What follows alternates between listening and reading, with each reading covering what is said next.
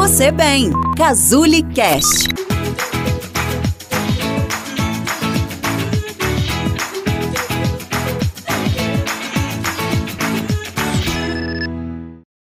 Olá, Marcele Matos falando aqui com vocês no sexto episódio da nossa série Eu, Mulher e Mãe, Amor Incalculável. E hoje eu quero conversar com você como é que você, mãe, como é que nós, mães, podemos ensinar o nosso filho a lidar com as emoções.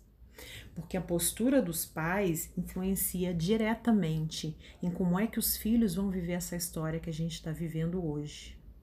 E como é que eles vão contar no futuro o que eles viveram. Eu não estou falando só de pandemia, eu estou falando da vida como um todo, né? Todos nós temos os nossos medos, ansiedades, a gente sente raiva, tristeza, e para cada um de nós, as emoções têm uma intensidade e um motivo, um gatilho para que elas se expressem.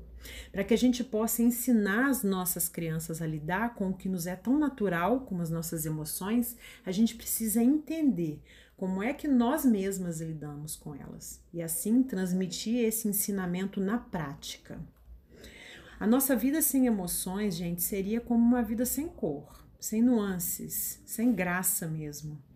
E por isso, educar os nossos pequenos emocionalmente é ensiná-los a aceitar, respeitar, receber e entender o que é que se passa com as suas emoções. Por que, que eu estou sentindo isso? O que é que causou? O que eu estou sentindo? E desse mesmo jeito fazer com os nossos filhos. Ao invés de mandá-los parar de chorar, porque menino não chora, olha só, parar de sentir raiva do amiguinho porque é feio, pergunta o que aconteceu para eles estarem daquela forma e deixar que eles se expressem Deixe que eles falem o que eles estão sentindo. Por que que menino não pode chorar? Pode sim, todos nós podemos chorar né? A minha filha, quando era bem pequenininha, acordou uma vez chorando, é, abalada, assim, quase chorando, né? Uma vez dizendo que teve um pesadelo terrível, um pesadelo horrível, que tinham roubado o pirulito dela. Tadinha. Ela precisou falar para mim em como isso deixou ela tão frustrada, tão triste, né, tadinha? E eu doida para rir porque, né, olha só a, a, a, inocência, né? E eu fiquei ali ouvindo, levando a sério o problema dela, porque aquilo para ela era um problema. Fazendo assim, você vai estar tá no caminho para compreender as emoções, seja ela o medo, a ansiedade, a raiva e até mesmo a alegria. E aí você pode ensinar as crianças a lidar também. Uma forma da gente fazer isso é a gente compartilhar com eles a potência. Isso vai trazer segurança, autoconfiança e conhecimento delas mesmas. Como assim? Compartilhar potência. Vou explicar para você. Quando você compartilha a potência com seu filho ou com sua filha, você ensina para ele a lidar com o problema, com o sofrimento, ao invés de jogar para debaixo do tapete, sabe? Quer um exemplo? Vou te dar um exemplo aqui. Minha filha Manuela, esse ano em maio ela fez nove anos. E aí ela estava desde o aniversário, desde quando terminou o aniversário dela do ano passado, de oito anos, ela estava planejando essa festa desse ano, vocês não estão entendendo. Ela sabia todo mundo que ela ia chamar, tudo que ela ia fazer, o tema da festa, estava tudo idealizado na cabecinha dela.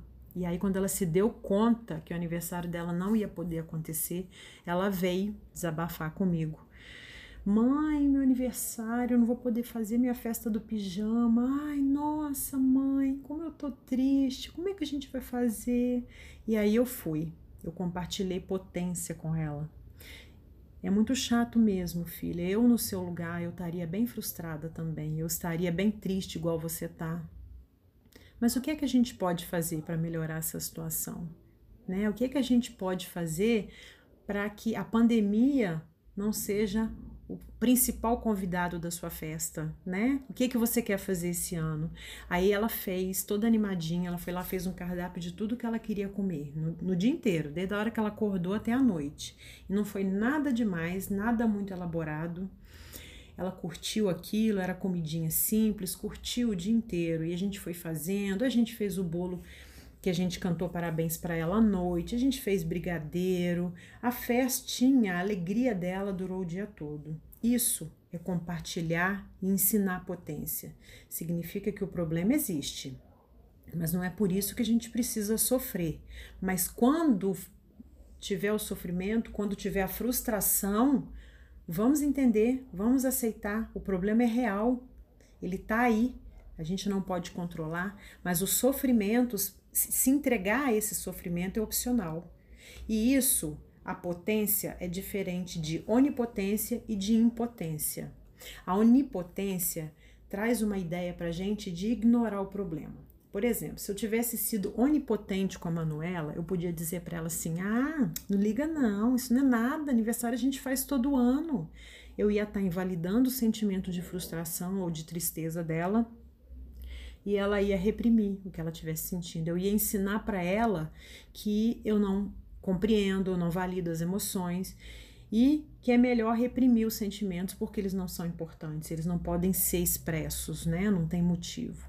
Já a impotência, que é o outro oposto, é quando a gente assume uma postura de vítima diante do problema. Nesse caso, eu podia ter dito para ela assim: ai, a gente não vai fazer nada mesmo, minha filha. A pandemia estragou o seu aniversário esse ano. Aí ela ia aprender a ser vítima do mundo, é como se ela tivesse num barquinho à deriva sem remar, ao sabor das ondas, né? Ia depender dos acontecimentos ou então das outras pessoas para ser feliz. E não é isso que a gente quer para os nossos filhos e nem para nós mesmas, não é? Ensinar a ser potente é ajudar o seu filho, a sua filha a enfrentar, pensar sobre o problema e não ser levado por ele não se colocar o problema debaixo do tapete, mas precisamos validar, reconhecer o que ele nos causa e o que se pode fazer com isso. O sofrimento faz parte da vida, né? As emoções boas e não tão boas assim fazem parte da vida. A gente não pode privar os nossos filhos de sofrer e de encarar esse sofrimento. Fazendo assim, você vai cuidar da sua saúde mental também, pois vai ser um tempo grande de isolamento, né? Sem mobilidade, sem alternativas, sem escapes, mas vai passar. E aí vocês vão poder contar essa história juntos depois, da melhor forma possível. Eu sou a Marcele Matos e esse foi mais um áudio da websérie Eu, Mulher e Mãe, Amor Incalculável. Se você gostou desse áudio, eu te convido a compartilhá-lo com uma pessoa querida ou uma pessoa importante para você, para que ele também possa fazer sentido para ela. Para conhecer um pouquinho mais do meu trabalho, você pode acessar www.casule.com barra Marcele Matos. Um beijo grande e até amanhã.